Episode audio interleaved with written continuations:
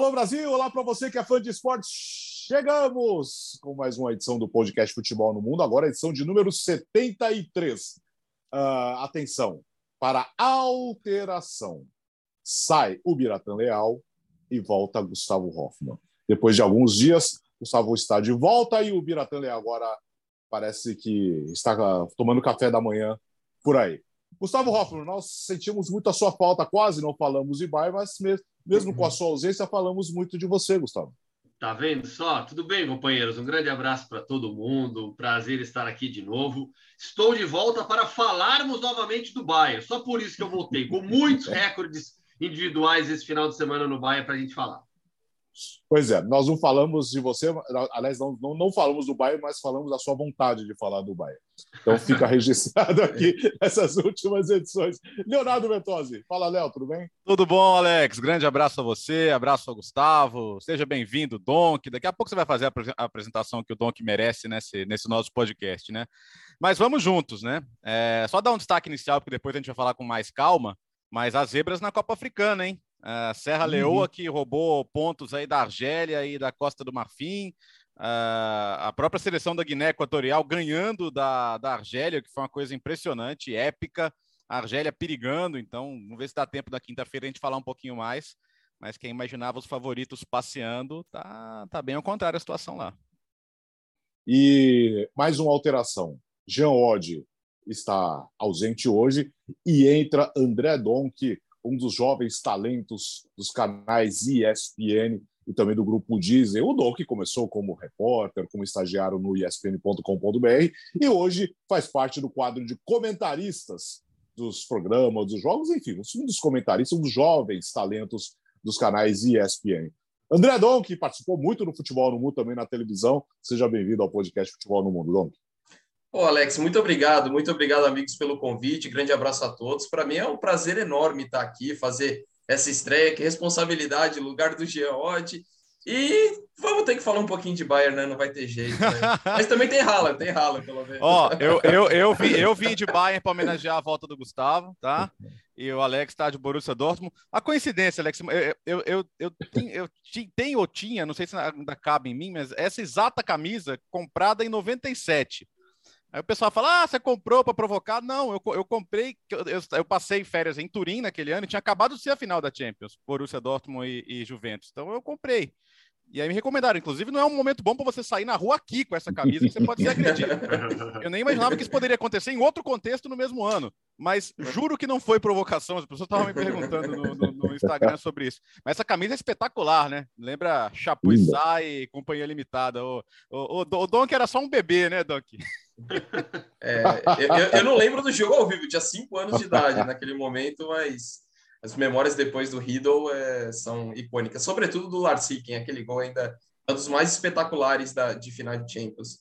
Nós temos aqui é, o Bayern e o Borussia em duas situações, um com camisa do Bayern, com camisa do Dortmund, e um torcedor do Dortmund, outro torcedor do Bayern de Munique. Ou seja, hoje é Bayern.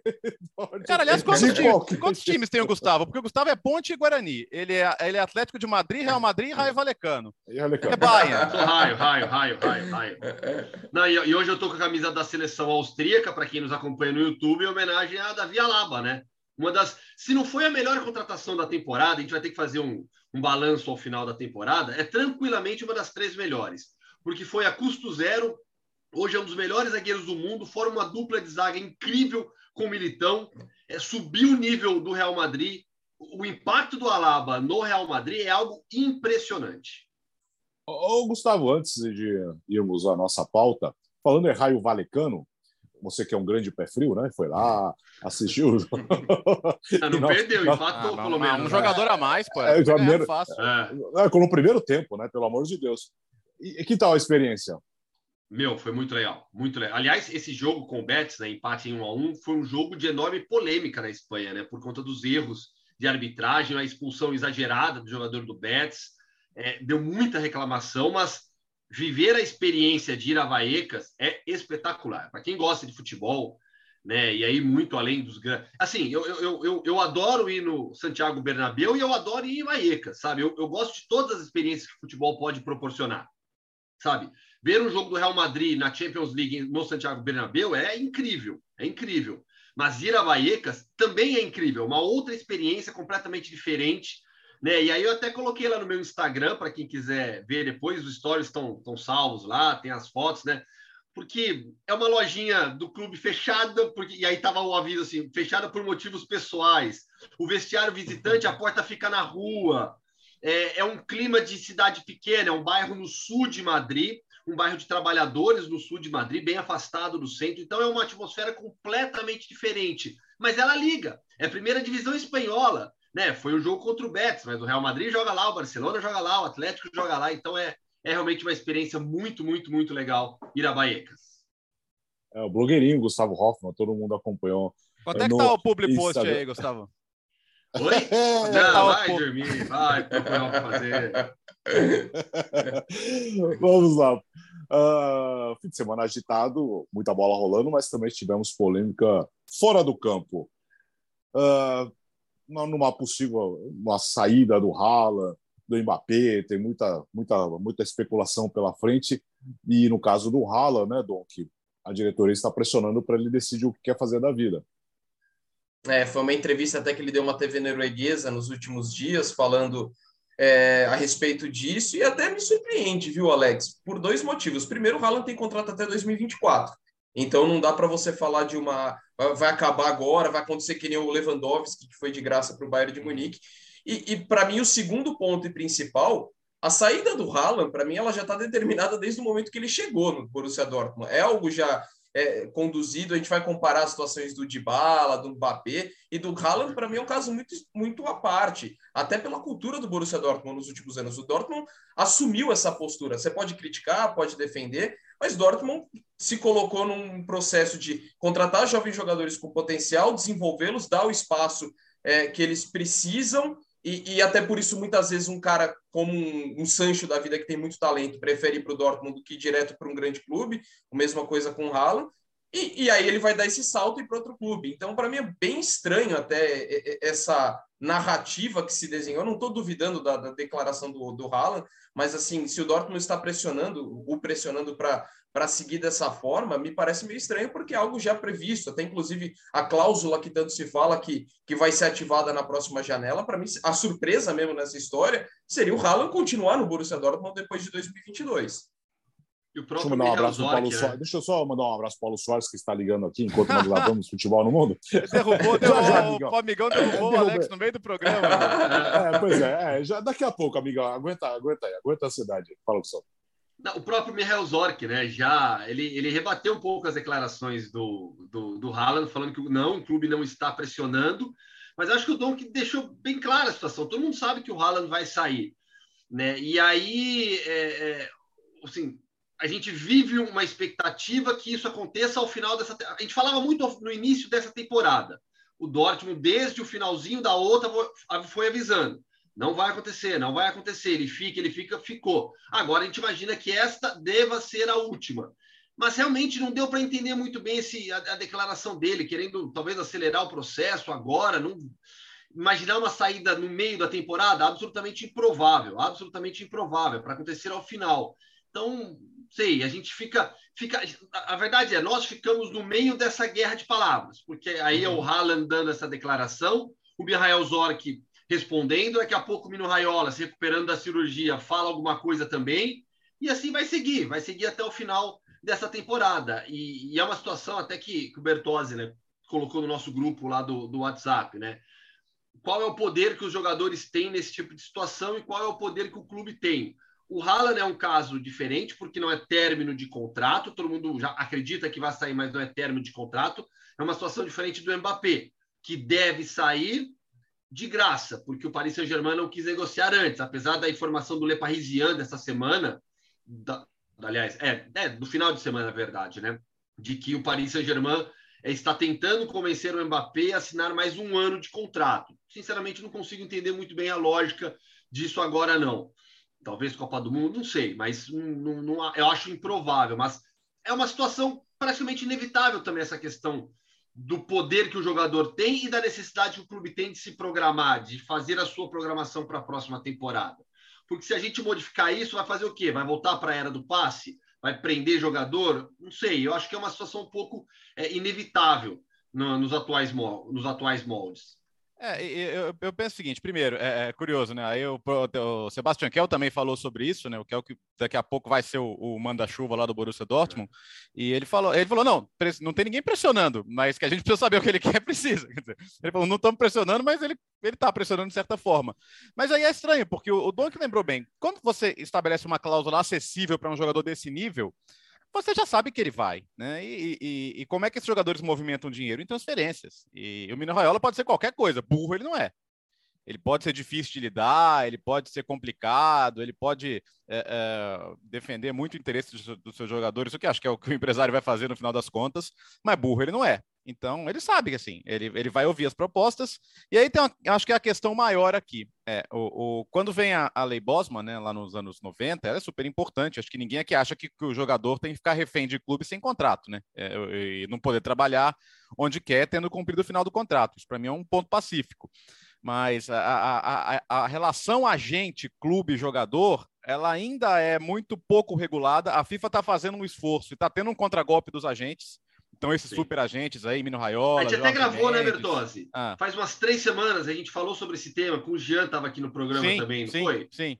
Sim. Então, e, e, isso acontece, porque aí a FIFA proíbe o empresário ter jogador, né? É, é, mas o empresário pode ter um clube, entre aspas, laranja, para registrar os jogadores. Isso acontece muito. No, no, no, Uruguai são vários casos do tipo, em Portugal. Então, esses caras têm, têm maneiras também de lucrar com os jogadores, e a outra maneira são as comissões. E, e, e, também não há uma regulamentação clara sobre isso. Então, por que, que há uma, a, a questão do Haaland? Ah, a multa 75 milhões agora no meio do ano. Mas quem, quem vai contratar sabe, ele não custa só isso. Porque tem uhum. salário, tem comissão do agente, tem comissão do pai, que foi jogador, inclusive, é. teve a carreira destruída pelo, pelo Roy Keane, Alfing Haaland, também jogou na seleção da Noruega. E então, é, é, nesse aspecto, o cara não dá ponto sem nó. Então a questão é tentar regulamentar essa questão. Eu acho que é indiscutível que o jogador tem que decidir o seu futuro e tem que ser livre para decidir. O ponto é, tem um momento em que ele ainda está sob contrato e, e, o clube tem que resolver o que fazer. Então, o caso do Mbappé, ele é, ele é, é sui generis. Por quê? Porque é o PSG, né, gente? O PSG olha para a possibilidade de recusar 180, 200 milhões, por quê? Eu prefiro ter ele aqui até o final do contrato, não vou receber nada, mas pelo menos tento aproveitar um ano com ele aqui. Mas isso é fora do normal. Por exemplo, a gente está tendo agora essa situação da Fiorentina com o Vlahovic, que é um dos atacantes mais cobiçados da Europa, né? É, o contrato dele é até 23. E, e ele, o empresário mandou avisar, cara, nem tenta, não vou renovar. Não vou renovar. Então o clube fica nessa sinuca de bico. Vende agora, vende no meio do ano. Não dá. A Fiorentina não pode se permitir perder um ativo como é o Vlahovic, né? Um jogador que pode, pode ainda, ainda mesmo com um contrato uh, em reta final, te valer 70, 80 milhões, se vender até o meio do ano. Se deixar para janeiro do ano que vem, por exemplo, já não vai conseguir um valor semelhante. Mas sim, o poder está na mão do jogador e eu acho que a maior dificuldade hoje é regulamentar essa relação clubes, agentes. Isso é o mais difícil, né, Gustavo? E, e, e olha só, o, o, caso do Mbappé ele é, ele é, é um ponto fora da curva por curva por ser realmente um clube-estado que tem condição de bancar isso. O que muitos clubes fazem? Quando, nesse, nesse caso, né, jogadores que ah, não querem renovar, não vão renovar, muitos afastam esse jogador. Uhum. É, deixam de contar com ele no elenco principal. E aí há motivos é, é para isso, e aí cada um pode, pode achar se certo ou não. Mas Barcelona e Usman Dembélé. O Barcelona hoje não pode se dar ao direito de afastar o Dembélé de não contar com o Dembélé nos próximos cinco, quatro, cinco meses. Ao que tudo indica, ele não vai renovar com o Barcelona. É uma novela, isso pode acontecer, a renovação ainda pode acontecer, mas hoje, se eu tivesse que apostar, eu apostaria que ele não renova. Uhum. Só que hoje ele é um dos principais atacantes do Barcelona. E, e, e, a temporada do Barcelona, o clube corre o risco de nos classificar para a próxima Champions League. Então você não pode abrir mão do Dembélé mesmo se ele não quiser renovar. Né? Mas cogita-se a possibilidade, dentro do Barça, de afastar o Dembélé. E ele já poderia, é, é, na, no próximo jogo, né, sem, nem, já nem ser relacionado. Então, você ver como é complicada essa relação. É bem difícil. É, e no caso do, até do Barcelona, né, é, pra, só evidencia muito quando foi uma tragédia essa contratação do Dembélé.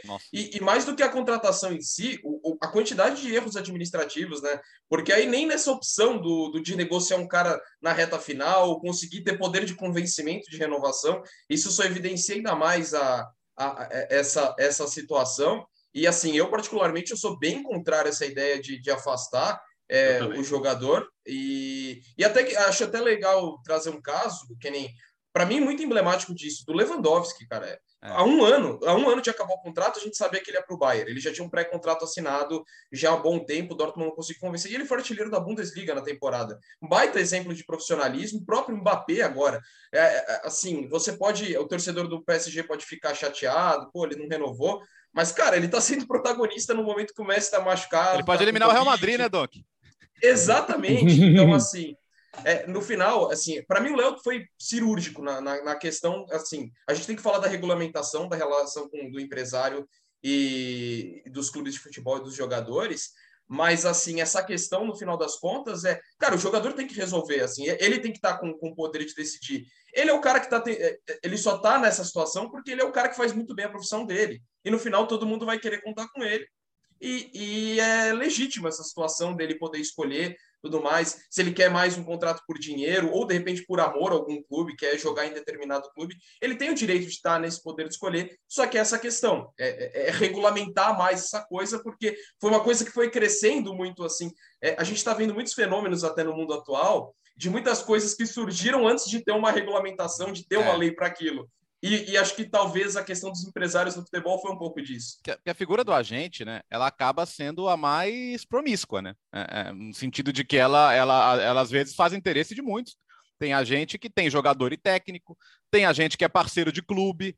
Então, é, recentemente o, o Rocco Comisso, né, o, o ítalo-americano que comprou a Fiorentina, deu uma entrevista para o Financial Times, falou umas besteiras ali, é, foi ofensivo ao falar do estádio que tem quase um século, enfim. Mas tem uma coisa que ele falou, eu falei, eu cheguei lá, encontrei contrato com o empresário, falando que o clube tinha uma meta de levar jogadores dele e se não levasse tinha que indenizar o cara. É, quando, quando, quando o Gattuso assinou para ser técnico da Fiorentina, é, havia jogadores indicados que eram no mesmo empresário dele, técnico, e, e, e ele fazia questão de ter esses caras, e aí quando chegou para negociar, o empresário queria comissão, queria mais, queria, queria, enfim, faturar em cima, e aí eles romperam o contrato. É, então, olha, olha só, tem a, a, a, os tentáculos do agente, né? Jogador, clube, técnicos, é, imprensa.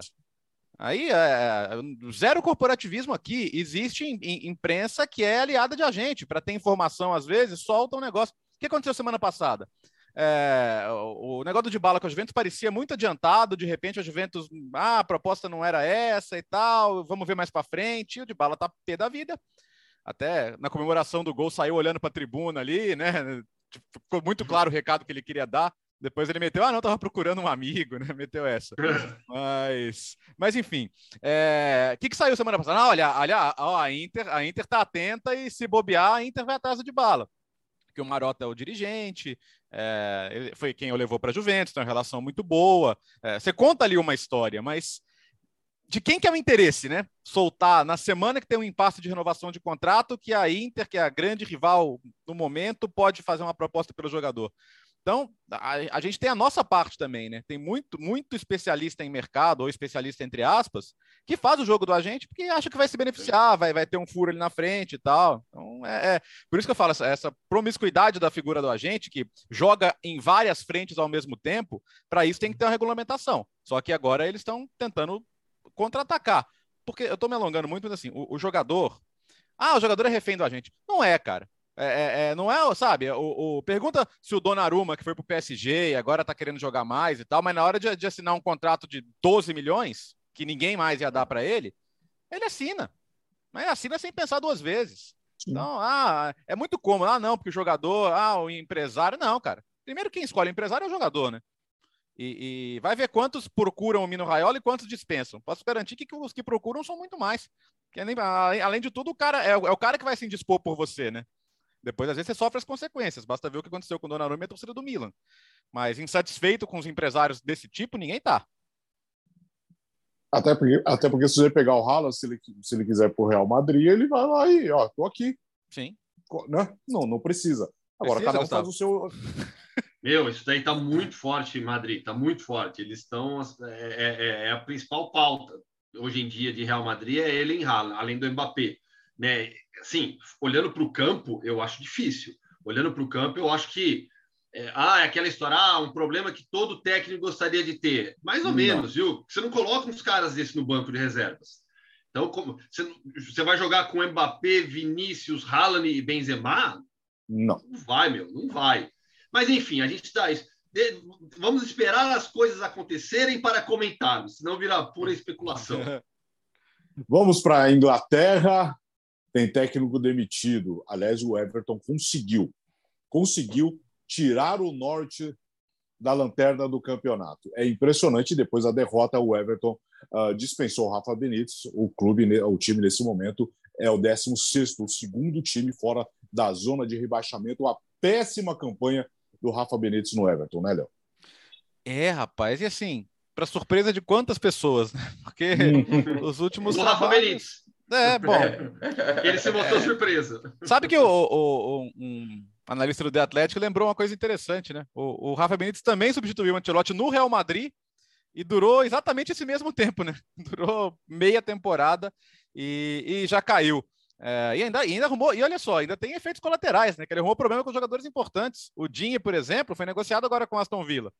Agora não tem o técnico e não tem o jogador também. Tudo bem que entrou em negociação, né? Teve o, veio o El Ghazi, um, de repente pode até funcionar. Mas não é para o Everton estar tá na situação que está. E, bom, me diz muito sobre o futuro do Rafa Benítez, né? Não sei se ele vai voltar a arrumar um cargo de Premier League, para ser sincero. E, e, a dúvida é quem é agora, né? Porque ah, o Roberto Martinez ainda deixou muitos admiradores lá e tal, mas está na Bélgica agora, tem Copa do Mundo, não, não vai. É, Wayne Rooney tá fazendo um trabalho bem interessante no Derby, né? O Derby tá jogando a tá. Championship ah. com 21 pontos. Eu vi que o Donk fez jogos recentemente, né, Donk? 21 Sim. pontos de penalização e tá, tá com esperança ainda de fugir do rebaixamento. É, hum. Outra opção seria a opção interna, Duncan Ferguson, que já assumiu interinamente em algumas outras oportunidades. O fato é que o Everton precisa de um nome que resolva a situação rápido. É, muita gente gosta do Graham Potter, né, que faz um belo trabalho no Brighton também, mas acho que esse é um cara mais para assumir num começo de temporada, com tempo, do que para chegar agora como, como bombeirão. Mas eles têm uma decisão importante a tomar, porque, cara, não era para o Everton na situação que está, e não era para ter contratado o Rafa Benítez também, né? Ali era problema, era não, não tragédia anunciada, mas estava quase na cara que não ia dar certo, não é, Dom? É, e eu estava até relembrando, Alex, estava dando uma pesquisada. Eu lembro que em agosto, o começo foi bem legal, o começo do Benítez até no Everton, setembro, e, e é doido que a gente olha para o mês de agosto da Premier League, o Rafa Benítez foi um dos nominados, ele concorreu ao prêmio de técnico do mês, que foi vencido pelo Nuno Espírito Santo no Tottenham, os dois hoje demitidos. E, e para mim, assim, até olhando o trabalho do Everton, para mim o que, que é o mais... Dece... O trabalho como todo do Rafa Benítez foi decepcionante mas assim, defensivamente esse time é muito problemático, né? Ofensivamente, é, é, até comparei os números tem, é, da, do, do Benítez, as 19 rodadas, com o Everton de 19 rodadas da temporada passada.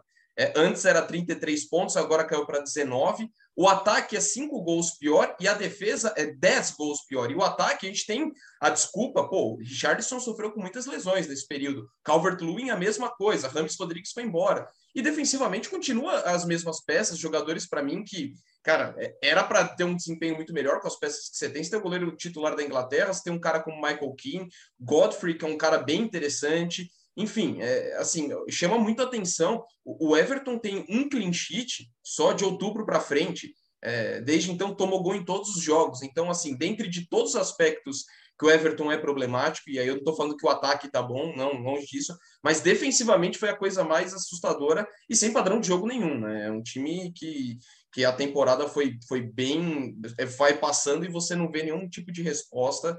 Então era, era a demissão anunciada desde o começo e a gente só estava esperando, ah, em que momento que vai ser? É, esperou perder do Norwich para enfim cair. E aí o Carlo Ancelotti vai e faz esse grande trabalho no Real Madrid ainda, né? É. O, final, o final do Ancelotti no, no, Everton já, já foi um pouco mais complicado. Acho que no geral foi um grande trabalho. Eu lembro quando o Everton contratou o Carlo Ancelotti e a gente debateu muito sobre isso. E, e eu falei: você pode olhar o, o copo é, meio vazio, né? Ah, o Ancelotti assumindo um clube mediano, ou o copo meio cheio. Ah, o Everton contratando um grande treinador. Eu, eu fui por essa linha. Né? E eu acho que no final das contas deu certo. O Ancelotti ainda voltou para o Real Madrid, só que o passo seguinte da diretoria do Everton realmente foi é, é, equivocado. A contratação do, do Rafa Benítez desde o início foi polêmica pela ligação com o Liverpool, por não fazer um grande trabalho já há muito tempo. Começou bem realmente, como o Dom que lembrou, foram quatro vitórias, dois empates e uma derrota só nas sete primeiras rodadas. Mas aí depois, uma vitória nas últimas 12 rodadas. É a terceira pior campanha na história do Everton na Premier League após 19 jogos. Então, é, a manutenção dele era insustentável porque o trabalho é muito ruim. E o time do Everton deveria estar brigando na parte de cima da tabela, como fez né, com o Carlo Ancelotti. Vamos agora para a Espanha, falando em Carlo Ancelotti, campeão da Supercopa. O Real Madrid, você esteve nessa, Léo? Estivemos, estivemos com o Rogério Vogan, com a Renata Ruel e a vitória do Real Madrid é, sobre o Atlético Bilbao 2 a 0, garantindo aí a conquista, né? É essa Supercopa já estamos nos acostumando, mas esse formato estranho, né, de quatro times, jogada na Arábia Saudita. Depois o Gustavo, que estava na Espanha, pode falar um pouco sobre como isso repercutiu por lá, né? Mas dentro do campo, zero surpresa, né? E não é nem pelo Atlético Bilbao, que conseguiu uma grande virada sobre o Atlético de Madrid. Acho que o trabalho do Marcelino é bem interessante. Ele tem um time muito bem organizado. Mas você vê, aí, aí você, você se programa para reforçar o lado direito da defesa, dar pouco espaço para o Vinícius. Ok, conseguiram. O Vinícius foi muito bem vigiado e não fez seu melhor jogo. Mas aí você acha o Rodrigo na direita fazendo um grande jogo. Você tem Casemiro, Kroos e Modric para controlar. O Modric fez uma partida monumental. Aliás, todo o trio de meio campo. E, e eu vejo que a discussão de ontem para hoje é, é, muito assim, o lugar na história desse trio, né? Isso é aquele que tá daqui a... Nossa, lembra do Real Madrid, Casemiro, Kroos e Modric? Vamos, vamos falar disso. Vai. Da mesma maneira que que falam do Barcelona de Busquets, Xavi, Iniesta, e não quero entrar na comparação, não, que essa coisa de ah, sempre um vai acabar, é. um vai acabar tentando diminuir o outro e não é o caso. Aí eu vi alguém falar, ah, mas os três ganharam a Copa do Mundo. Aí outros respondem, mas como é que um brasileiro, um croata e um, um alemão vão ganhar a Copa do Mundo juntos? Fica um pouquinho mais difícil. Mas, mas é impressionante o que, o que eles fazem. e mesmo assim, mesmo assim é. o Kroos tem uma Copa do Mundo, é. o Modric tem o vice-campeonato, o, o Casemiro é. ainda não. É. É, mas pode também perfeitamente chegar a uma claro. final, ganhar, é absolutamente possível. Mas, mas é incrível, assim. E, e foi no, final do, no finalzinho do jogo tive, ainda teve a possibilidade de reação, mas o Courtois defendeu o pênalti brilhantemente. Então, tem muito jogador bom, cara. É, é, a gente fala do, do, do, Eu já falei isso aqui outra vez, até, me, até fui questionado, né? Se, se, o, se o Chelsea do Ancelotti, de repente, não era um time espetacular, que fez 100 gols. Mas não é aquele time que você vai para encher os olhos pela beleza, pelo envolvimento do jogo. Mas é muito difícil ganhar deles, cara. É muito difícil ganhar deles, porque tem muito de onde tirar. O Gustavo lembrou do Alaba, Alaba e Militão. É, é... Militão até teve o azar ali do, do, do pênalti, né, da expulsão, mas é, eles têm feito uma dupla impressionante. Acho que eles podem ser uma dupla tão, tão marcante quanto foi por, por muitos anos Sérgio Ramos e Varane. E a história acaba sendo do Marcelo também, né?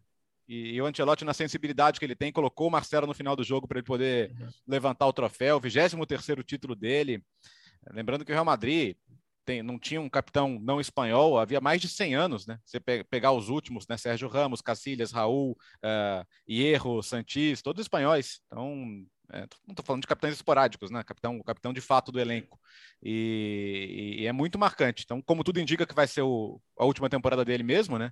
É, ainda pode ganhar mais, né? Mas 23 títulos é assim, é incrível. A gente está falando de uma lenda do clube e, e, foi muito bonito ver o Marcelo levantar o troféu.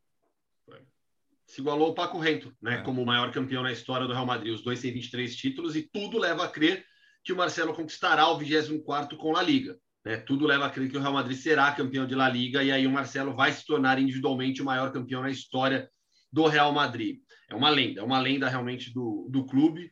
Acho que em campo o Bertozzi já abordou bem, só, só confirma hoje o, o, status que o Real Madrid tem no futebol espanhol, de melhor time, uma temporada que começou muito aberta, com muitas dúvidas, um Atlético de Madrid que investiu muito, Barcelona com vários pontos de interrogação, o, Real com retorno do Ancelotti, um Sevilha competitivo, mas ninguém contesta hoje a condição de melhor time da Espanha do Real Madrid. Controversa demais essa Supercopa como foi já a primeira edição na Arábia Saudita e como será a próxima. O contrato com os sauditas é de três temporadas. Né? Aconteceu a primeira edição há duas temporadas, a passada não foi na Arábia Saudita por conta da pandemia, todo mundo se lembra, levaram para lá Carturra, em Sevilha. Esse, do final dessa última semana, foi a segunda edição e a gente tem mais uma. 40 milhões de euros por temporada paga a Arábia Saudita, a Real Federação Espanhola de Futebol, que divide metade desses 20, desses 40 milhões com os quatro clubes participantes, os outros 20 ela diz que investe na base, etc, etc, etc. Mas o Luiz Rubiales é a única pessoa, acho, na Espanha que não, que não acha ruim levar a Supercopa da Espanha para a Arábia Saudita. De tudo que eu assisti, li, ouvi, rádio, televisão, jornal da Espanha, eu não ouvi qual, ou li qualquer opinião favorável à Supercopa espanhola na Arábia Saudita. Incrível, porque assim, a gente vive em qualquer setor hoje em dia da sociedade uma polarização. Ah, eu gosto de maçã. Ah, eu não. E aí vira uma polarização já. Uhum. Nesse ponto, eu juro que eu não vi discussão. Não vi discussão na Espanha sobre isso. Todo mundo considera um absurdo tirar a Supercopa do próprio país. E ainda mais levar para a Arábia Saudita, um país com várias questões relativas a não respeitar os direitos humanos. Então, é, acho que vale ressaltar isso, porque até as arquibancadas vazias, isso aí reforçou demais é, é, é as críticas dentro da Espanha, porque olhavam para o aspecto esportivo e não conseguiam entender. Olhavam para fora de campo também não conseguiam entender mas tem mais um ano de contrato. Os clubes não reclamam tanto, né? Porque ganham o seu dinheiro. O campeão ficou com. O Real Madrid levou 12,5 milhões de euros de premiação, mas é uma questão absolutamente controversa na Espanha, é, a Supercopa na Arábia Saudita. E assim, é, eu, é, é, é, surreal mesmo. Eu, eu, acompanho toda a imprensa espanhola, como o Hoffman colocou. Para mim, não faz sentido nenhum essa, essa decisão da Federação Espanhola. É, do formato eu acho até interessante, assim, não, não gosto da ideia de colocar é, na, fora do país, sobretudo na, na Arábia Saudita, pelo que, que, o Hoffman colocou. Mas eu acho que até valoriza um pouquinho o torneio, sabe? Aquele torneio, em vez de ser só de um jogo. Eu penso muito da ótica do, do torcedor do Atlético Bilbao, assim, quanto deve ter sido especial para eles ter sido campeão dessa Supercopa na temporada passada. A gente foi lá, ganhou de Real Madrid e ganhou do Barcelona, sabe? Sim. Ah, mas vai entrar o vice. Ah, mas é um torneio que, assim, com todo respeito à Supercopa, não tem o mesmo peso da Copa do Rei e muito menos da de La Liga. Mas se acaba dando uma valorizada, é um jogo a mais, não é tão problemático para o calendário. Em relação ao Real Madrid, só um pequeno comentário que eu acho que os companheiros falaram dessa superioridade. Eu achei muito emblemático o primeiro gol do Real Madrid. Ele nasce do campo de defesa e tem a participação dos três. É, uhum. é, é o cross para o Casemiro, do Casemiro para o Modric, e daí tem a participação do Rodrigo, que dá assistência para o Modric, sai o gol. E, e, eu tenho muito medo na história do futebol, que daqui um tempo, é, sei lá, daqui 15, 20 anos, falei, ah, quem é esse Modric? Ah, é aquele cara que ganhou o melhor do mundo, que não foi o melhor do mundo. para mim foi. Para mim foi. Sim, é, assim, eu nem, nem mas assim, você não concorda que você é uma das poucas pessoas que defendem isso? E assim, eu não estou falando que você está errado, não é nem esse aspecto, mas eu, assim, eu tenho entendo, muito medo. Eu tenho muito medo que ele seja. Ele tenha uma conotação negativa uhum. e, e, minimizem a carreira dele, que é absurdo o que esse cara faz no Real Madrid. Cara, a gente está falando de 36 anos, e, e assim, para mim, o que está chamando a atenção da temporada dele mais do que o passe, a qualidade dele de inversão. Cara, como ele tá correndo, dando combate, ajudando, voltando. O jogo contra o Atlético de Madrid, cara, o quanto que ele correu é, foi para mim um negócio impressionante. Então, merece esse destaque a mais do, do, do, do Modric. Queria só fazer essa ressalva. É, isso é interessante Pô. mesmo, né? Porque assim, a gente fica parecendo que a gente discordar do, do prêmio dele de 2018 quer dizer que ele não joga nada. E não é. Eu, é, então... eu, eu só acho que o Cristiano Ronaldo jogou, jogou mais do que ele na, naquele ano. Mais opiniões. O, o, vamos lembrar, por exemplo, falando um histórico do Real Madrid. O Zidane, com a idade do Modric, estava em casa tricotando já. e, estou falando de outro nome lendário, mas olha, olha, olha com quem que a gente está comparando, né? Com, em, termos de, em termos de história no Real Madrid, tá? Antes que, que a, discussão vá para outro lugar. Mas, mas é isso, é, é incrível, cara, é incrível. É, é, o, o, o Casemiro, que ele. Eu, eu vou admitir aqui para vocês que eu fiz piada quando o Real Madrid contratou o Casemiro saindo do São Paulo para o time B sabe? É a fama, fama de marrentão, indisciplinado, desleixado. Ele, ele carregava essa fama aqui no Brasil, né? E, e, o que ele virou e, e, a importância que teve, que tiveram os técnicos para ele também, mas a passagem dele pelo Porto, puxa vida, hoje é histórico. Eu estou usando muita palavra histórico, mas é porque é um, é um elenco histórico esse do Real Madrid, é, né? por, por é. tudo que por tudo que ganharam, por tudo que eles representam, né? Claro. O, Alex, an antes, de, antes da mudança de assunto, eu só queria fazer um, um, um trazer uma outra, uma outra uma outra história legal dessa Supercopa que aconteceu após o jogo, na premiação, e aí do lado do Atlético. O Nick Williams, garoto, irmão do Iñaki Williams, o irmão mais novo do Iñaki Williams, na hora que ele recebeu a medalha de prata, ele recebeu a medalha e tirou na hora. O Iñaki Williams viu, chamou a atenção dele e falou: coloca. Aí ele pegou e colocou de volta. E aí o Iñaki Williams depois deu uma entrevista para a Rádio Cop, se eu não me engano foi para a Cop, né? E aí ele disse o seguinte: para o Nico e muitos outros jovens era sua primeira final. Disse para eles que na vida se perde mais do que se ganha e que é, é, e que é necessário seguir remando, lutando e sofrendo, porque isto é Atlético. Enorme lição do Iñaki Williams sobre o esporte, Sim. sobre a vida. Sem dúvida. Até porque é verdade, né? Faz claro. E faz parte do, e faz parte, não é só do esporte, faz parte da vida também. Aliás, é, fica como sugestão, se a Supercopa da Espanha pode ser nesse formato, que tal na Inglaterra, Copa da Liga, campeão da Copa da Liga, campeão da não, meu Deus, olha a quanti... e olha a quantidade de jogo, cara. Ó, fala, fala eu... isso pro Klopp, Alex. É. Nossa, eu, eu, ó, até acho, eu, eu, eu, até concordo com o Dom que, que, que é legal esse formato, tudo bem e tal, mas eu, nesse aspecto, gosto muito mais do que acontece, por exemplo, na Alemanha.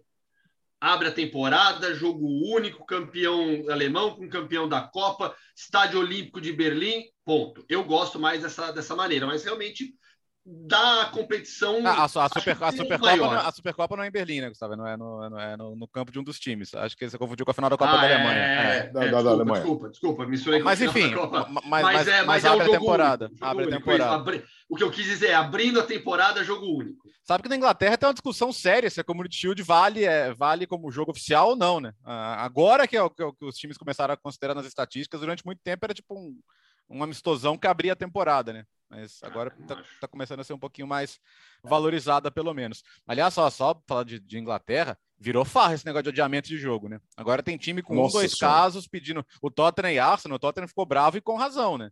Agora, uhum. até eu disse isso no Twitter, os clubes aprovaram, né? Ó, para considerar que o jogador não está disponível. Ah, está suspenso. Quer dizer, o Chaka toma um cartão vermelho, aí na hora que o time vai, vai pedir o adiamento, fala, ah, eu não, eu não posso contar com ele.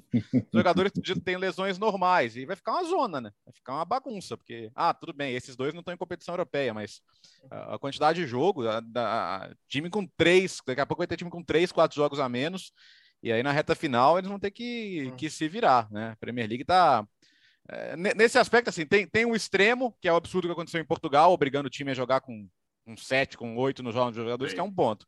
E, e a Inglaterra está indo para um outro lado, né? Que é agora tudo adia jogo. E eles vão ter um problema lá na frente.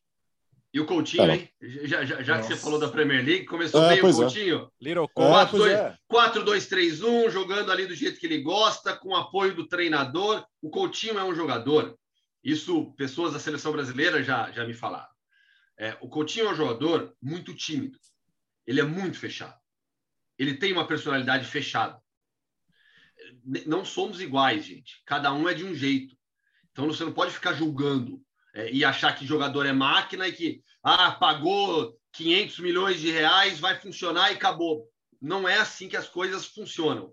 E o Coutinho precisa sim de um entorno positivo, de gente que acredite nele, que o incentive, que deu oportunidade. E no Barcelona, pela forma como ele foi contratado, né, por tudo que aconteceu antes da chegada dele, a saída do Neymar, o valor que foi pago por ele, tudo isso criou realmente uma situação, acho que, é, para não dar certo. Eu achava, eu achava que, que, o Barcelona deveria ter insistido com o Coutinho, mas teria sido um erro. Ter, eu, eu, teria errado nessa, nesse ponto, sendo um, um dirigente do, do Barcelona. Né? Acho que o melhor realmente para o clube para o jogador é, foi a saída, a busca de novos ares, né? A passagem dele pelo Bayern nem de perto foi ruim, sabe? Foi uma boa passagem. Ele foi brilhante, o melhor jogador do time? Não, mas ele teve uma boa passagem. Só não continuou no clube porque o valor acertado para permanência era muito alto, por conta da transferência anterior dele do Liverpool para o Barcelona. Então, não é que ele está. É, o Coutinho custou tudo aquilo porque ele era o destaque do Liverpool as coisas não deram certo e acabou se tornando uma, uma bola de neve, né? Mas acho que agora o Aston Villa tem tudo para para caminhar muito bem, ter uma boa temporada, recuperar o grande futebol e, e, e acabar sendo de novo importante para a seleção brasileira. Diga, Dom. Aliás, 2 a 2 o gol de empate, só para lembrar. Uh, Aston Villa e Manchester United. O United vencia por 2 a 0 uh, O Villa buscou o empate com o gol do Felipe Coutinho já na reta final. Ele entrou no segundo tempo e fez o gol de empate, né, Dom? Exato. E, e para mim é, é, é, impressionante o, assim, o, o, combo de confiança que o Coutinho ganhou nessa, nesse aspecto, que a gente tem que considerar todo o contexto. Primeiro, ele foi convocado para a seleção nessa semana. O Tite deve ter ficado assim, é, é, orgulhosíssimo assim da partida do Coutinho, que foi uma vitória pessoal dele, né? Na semana que ele convoca, o cara já dessa resposta. Ele está na liga que ele mais brilhou, foi a melhor passagem dele no futebol na carreira até agora. É, ele tá com um cara que conhece ele, que é o Steven Gerrard. E, e, e, num clube de massa, né? O Aston Villa é enorme, o Aston Villa tem uma, um, um, peso na história do futebol inglês, então, assim, por tudo que o Hoffman trouxe de informação, da questão do, do, da personalidade dele, o quanto que ele precisa de confiança, cara, a, a semana, o início foi perfeito e, e o Aston Villa é um time, para mim, que tem condição de, de, de, de, brigar na primeira metade da tabela, tem um elenco forte, tem um técnico extremamente promissor. Então, é, essa decisão dele para ir para o Aston Villa parece ter, ter, sido um acerto de todo mundo. Assim, um, um ponto positivo para ele, para o Aston Villa, para o Barcelona, para a seleção brasileira. Então, é, é, é muito cedo para a gente falar, para fazer uma projeção de como vai ser a passagem dele, mas o início é, é, é impressionante. É um combo de confiança que ele ganhou absurdo com essa estreia? Ah, essa pergunta tem sido frequente aqui no podcast Futebol no Mundo. Nós estamos no dia 17 de janeiro de 2022, caminhando já para o final tá do durando. primeiro mês do tá ano. Está durando. Tá durando. Mas a pergunta é: o campeonato alemão já acabou? a Premier League já acabou e ninguém fala nada, né? É verdade. Não, a gente, a gente, como, Guardiola, como, ninguém fala nada, a gente fez um podcast chamado. O sei, é Pep Guardiola transformou a, a Premier League na sua Bundesliga. É, aí, aí ele acha legal, coloca a Bundesliga nesse sentido e eu tenho que achar legal ainda. Me ajuda aí, Donk. Andradão, o campeonato alemão já acabou? Você que torce para o vice-líder do campeonato? Ah, eu acho que já viu, Alex. Né? Eu não consigo enxergar o Dortmund tendo. Tal, talvez assim, não seja aquela coisa absurda que o Bayern vai abrir 15 pontos e vai ser campeão com uma absurda antecedência. Mas assim, acho que vai ser aquele campeonato que o Bayern vai estar 6, 5, 7 pontos, vai, vai, vai, vai conseguir estagnar. Até assim, e, e esse é um campeonato, Alex. É, o Bayern continua absurdamente forte, para mim está na primeira prateleira da, da Europa, é, é um dos candidatos ao título da Champions mas esse talvez seja o campeonato que desce para alguém pegar. É que acho que o momento hoje dos rivais também é, não é dos melhores. Assim, o Dortmund é um time que oscila e era até natural, com, com, um técnico novo, propostas novas. É um cara que lembra um pouco mais o Klopp, mas assim, é, defensivamente, o Dortmund é muito exposto, cara. Todo jogo é gol que o Dortmund toma, todo jogo, assim, sem exceção. Então, é, defensivamente, o time ainda é muito frágil, apesar de ter contratado um goleiro que está fazendo uma temporada espetacular. O Dortmund acertou a mão com o Kobel. É, bem, é só a primeira temporada, vamos ver daqui para frente, mas até aqui tem, tem catado muito o goleiro suíço. É, o Leipzig caiu absurdamente, tanto que o Jess Smart foi demitido, agora estão até parece estar acertando com o Tedesco, né, que já tinha feito um trabalho legal no Erzgebirge Aue da Alemanha, no Schalke, foi uma temporada boa, depois foi mal mas é um técnico bem interessante. Mas assim, é, já perdeu. Se você tem um, dois meses ruim na Alemanha, esquece, o Bayern vai te engolir tranquilamente. E parece meio isso, assim. Ah, se alguém tivesse sido regular, acho que a gente teria tido uma disputa esse ano. O problema é que o Dortmund teve esse momento de, de se acostumar com o novo treinador, o Leipzig teve essa oscilação, e os outros times, assim, ah, o, o Leverkusen, o Sione, é um técnico que parece bem interessante, está desenvolvendo um trabalho bem legal, já tinha sido muito bom no, no, Young Boys, mas ainda é um time muito jovem, que ainda oscila bastante, tem muito potencial, mas não, não, não entra como um candidato ao título. Só de conseguir uma possível classificação a Champions já seria um feito impressionante. E eu falo dessa oscilação, tanto que a gente vê hoje, União Berlim, Hoffenheim, Freiburg, esses times estão brigando para ir para Champions. Então, assim, os rivais do, do Bayern nesse ano não conseguiram ter aquele ano que se, se você tivesse aquela regularidade, dava para pegar o Bayern. E aí o Bayern nada de braçada num cenário como esse. O Bayern que... venceu o Colônia por 4 a 0 né, Gustavo? E o Dortmund e... venceu o Freiburg por 5 a 1 Então, e o, e o Bayern, de certa maneira, entrou em campo pressionado. Porque na rodada passada tinha perdido para o Gladbach, o Dortmund já tinha vencido, tinha diminuído. O Dortmund jogou no sábado e o Bayern no domingo. Então, quando o Bayern entrou em campo, a vantagem era de três pontos. Né? E o jogo foi fora de casa contra o Colônia. E ainda era um time muito desfalcado. Na rodada anterior foi com bem mais desfalques, mas ainda foi com o time. Sabitzer foi lateral esquerdo de novo. É. Então ainda, ainda, teve problemas para sua escalação, mas já era um time mais forte. O Sané estava no banco, não era só garotada no banco de reservas. Então já foi um time mais forte do que na rodada anterior e deu a resposta. 4 a 0 no Colônia, fora de casa, para manter a vantagem em seis pontos. O, o Dom que disse o que eu venho falando aqui para vocês. O campeonato vai, vai dar Bayern. Vai dar Bayern no final. Mas não vai dar Bayern com 15 pontos de vantagem. Não vai ser aquele domínio da era Guardiola. Vai ganhar com 7, 8 pontos, 5 pontos, sei lá. Vai ficar ali, acho na casa dos 7, 8 pontos de vantagem. Vai ser campeão com 3, 4 rodadas de antecedência. É isso. É isso que eu acho e defendo desde o início. O campeonato vai equilibrado ali até a 29 rodada, aí uhum. vai dar Bayern no final das contas. Ah, ousado foi um você. final. Ah, vai, tá provocador, né? Mas, não, mas você, mas você, Leonardo Bertozzi, ah. achava que seria domínio à la Guardiola. Não achava? Ué, mas 7, 8, 7, 8 pontos para mim não é, é. Não é, para mim não vai ter campeonato. 7, 8 pontos não vai ter campeonato até o final, não, filho. Ah, é, mas aí é faltar três, faltar três rodadas, é o que eu acho. Na era Guardiola isso não acontecia. Na era Guardiola foi o maior domínio do era Bayern. Seis, era 6, é. 7. Não, era mais. Depois, depois tem que checar, né, para ver se era mesmo. Não, sei, né? não era 6, 7 rodadas, tô falando. Ah, tá. É. mas, mas, no final de semana, o jogo do Bayern foi marcante por várias marcas importantes. Então, Vamos lá, são algumas. 66 jogos seguidos, marcando ao menos um gol na Bundesliga, novo recorde do clube.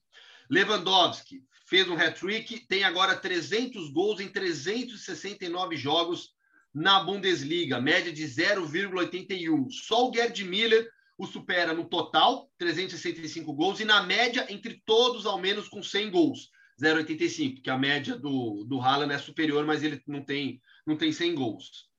Além disso, Neuer, 300 jogos de Bundesliga com a camisa do Bayern. E o Thomas Miller, olha só, Thomas Miller ele deu duas assistências na partida. Ele chegou a 150 no campeonato alemão. Desde quando ele estreou como profissional, 15 de agosto de 2008, nas cinco grandes ligas europeias, só Lionel Messi deu mais assistências do que ele, 180. Esse é o nível do Thomas Miller. É um monstro. Gabriel. Não, eu acho, acho o, Thomas Miller o mais legal é assim, é, é, é, a reinventada que ele deu nesses últimos anos da carreira, né? Porque houve, pô, teve um momento ali que ele não, lembra que ele não servia mais para seleção. É, é, o, o Joaquim Lona, ah, precisamos tirar algumas vacas sagradas da seleção aí para renovar, e ele foi um deles. Né? E ele, ele continua realmente espetacular. Tem até o, o Donk que mancha de alemão, né? Um termo que o, que o, que o identifica, né? Que é o Hamdeuter, Falei bem, não? Raumdeuter. Raumdeuter. Que é o intérprete, intérprete do espaço, não é isso? É o cara que, que entende o espaço. É, é, que tem muita palavra em alemão que só faz sentido em alemão, né? Exatamente. Mas, Exatamente. mas é isso, assim, a, a, a, a, compreensão dos espaços dentro de campo é uma coisa que, que fez até que se, se, se cunhasse um termo em torno do que ele representa, né? Então, é, é sem dúvida um jogador histórico e não só para a seleção, para o Bayern e, e para o futebol de uma maneira geral, né? E vamos ver, vai jogar a próxima Copa? Será, Gustavo? Eu acho que vai. Para mim tem que ir. É. Você vai deixar, vai deixar o, o, o, o, Thomas Miller de fora jogando o que ele está jogando? Não, ainda, ainda, é... mais, ainda mais com, com o Hansi Flick, que, pô, que, que Não, lógico. Nesse processo de, de, vamos dizer, recuperação, que acho que nunca, ele nunca esteve em decadência, mas ele, ele, ele é. voltou é. a tocar o topo ali com o Hansi Flick, né? O, o, a decisão do Joaquim Love foi tão desastrada que o Joaquim Love não está mais na seleção. Né? e, a gente, e a gente fala em, em, Thomas Miller, sim, na Copa do Mundo de maneira muito, muito justa. Acho que não. E, e como você falou, Bertozzi, com o Hansi Flick ainda não tem, não tem nem o que, que, que cogitar. Ó, a temporada, a última do Guardiola, deu tempo aqui de pegar. O, o Bayern ganhou com 10 pontos de vantagem, tá? Na isso foi 2015 e 16. 2014 e 15 ganhou com você tem 10 pontos de vantagem também. E na primeira 2013 e 14 ganhou com 19 pontos de vantagem. Então a menor vantagem da era Guardiola foi 10 pontos. Eu acho que vai ganhar nessa temporada aí com 6 7. Fechando o nosso podcast desta segunda-feira, ele está de volta, né? A vinheta. Puxa, Gustavo, tá, Gustavo... Tá, tava com saudade, pô. Vamos lá, então. Vamos, vamos lá. Está de volta o internacionalmente, mundialmente e globalmente famoso Mundo Hoffman. Sim, estamos de volta com um jogo horrível. Horrível. Foi um dos piores jogos que eu vi nos últimos anos. E olha que é um dos maiores clássicos do futebol mundial. No domingo aconteceu Panathinaikos e Olympiacos, clássico grego. A gente fez uma entrevista muito legal com o Zé Elias no final do ano passado. Né? Pô, é um dos grandes clássicos do futebol mundial. O jogo foi uma porcaria, foi muito ruim. Teve uma, juro, eu não estou exagerando, uma única chance de gol em toda a partida. E foi do Panathinaikos com Federico Maqueda. Aí, aquele, tá? 0 a 0 o jogo aconteceu na casa do Panathinaikos, alguns brasileiros em campo. Maurício, ex-Fluminense, muito tempo de Rússia, Zenit, Armat Grozny também é, foi titular. O Matheus Vital, ex-Corinthians, saiu do banco de reservas. Tiquinho Soares, centroavante, ex-Porto, foi titular no Olympiacos, que lidera a Superliga Grega com 43 pontos em 17 jogos, 9 a mais que o PAOK, o AEK tem 33 e o Panathinaikos é o quarto com 27. O Olympiacos nos últimos anos tem dominado completamente o futebol grego, é o atual bicampeão e tem um poder de investimento muito maior do que os rivais. Tanto é que a gente pega o elenco do Olympiacos é, dessa temporada. É, tem o goleiro Tcheco Vaklik, que foi é reforço dessa temporada, repatriou Costas Manolas, zagueiro. O Sócrates Papasatopoulos, ídolo de André Donk, está lá também formando zaga com Manolas. Então, é um, o Matia Valbuena continua por lá já há muito tempo. Então, é um elenco muito superior aos demais. Tanto é que, na temporada passada, perdeu apenas dois jogos, os dois como visitante, um para o Panathinaikos e um para o PAOK. PAOK já na fase final. O Campeonato Grego tem 14 times, turno e retorno, e aí uma fase final com seis primeiros colocados, mais 10 jogos, são 36 rodadas no total. Então, na temporada passada, o Olympiacos perdeu só dois jogos, os dois como visitante. E na anterior, 19 20, uma derrota só, a última como mandante, foi para o PAOK, já na fase final também da competição. Na atual temporada, invicto. Ou seja, se a gente contar a atual temporada e as duas últimas, só três derrotas do Olympiacos, que vem realmente dominando completamente o futebol grego. Mais alguma coisa, Gustavo? O, o, o, o, Mundo Hoffman, nós tínhamos falado do futebol grego, mas no primeiro momento você tinha uma outra sugestão também, né? Não Eu tinha? ia falar da Albânia, da volta ah, do campeonato albanês, mas ah, aí. aproveita.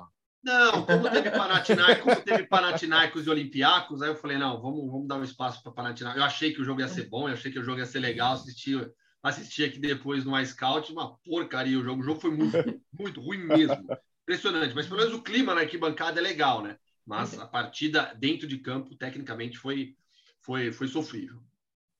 Uh, foi bom tê-lo de volta, viu, Gustavo? Volte, volte na quinta-feira, por favor. Sim, senhor. Com, com entrevista também. As entrevistas continuaram, né? Elas estavam. Aliás, Sim, muito boas, viu? Claro. Muito boas. A do, a do, muito obrigado. A do Simon ficou muito legal. Simon que joga na Eslováquia, não na Eslovênia. Vamos falar muito é, da Eslovênia é, também, porque é, mundo, tem, muito Hoffman, tem muito Hoffman no BBB, hein? É. é. Sensacional, né, Muito que bom, fase. muito bom. É. Ai, ai. O mais Aliás, legal, Alex, é... é que eu vi a ah. entrevista que o pai queria colocar Bosnia Herzegovina. Eu falo, não, aí também não, né? Vamos de Eslovênia. É, Eslovênia. é mais bonito, é mais bonito. Uh, o podcast Futebol no Mundo caminhando para o primeiro ano de vida em fevereiro. Vem aí mais um programa especial. Uh, e também, daqui a mais uns dois meses, tem a edição de número 100 também. Você se prepare aí, porque nós teremos edições especiais. Uh, o que, que nós fizemos? Fizemos o final do ano, né? Fizemos a edição especial no final do ano, com grande sucesso, graças a você. Leonardo Bertozzi, boa semana aí, hein? Para você também, Alex, quinta-feira com a 7-4, então, hein? 7-4. Gustavo Hoffman, então, por favor, quinta-feira, contamos com a sua participação. Sim, senhor. E o entrevistado na quinta-feira vem da Hungria. Papo muito legal.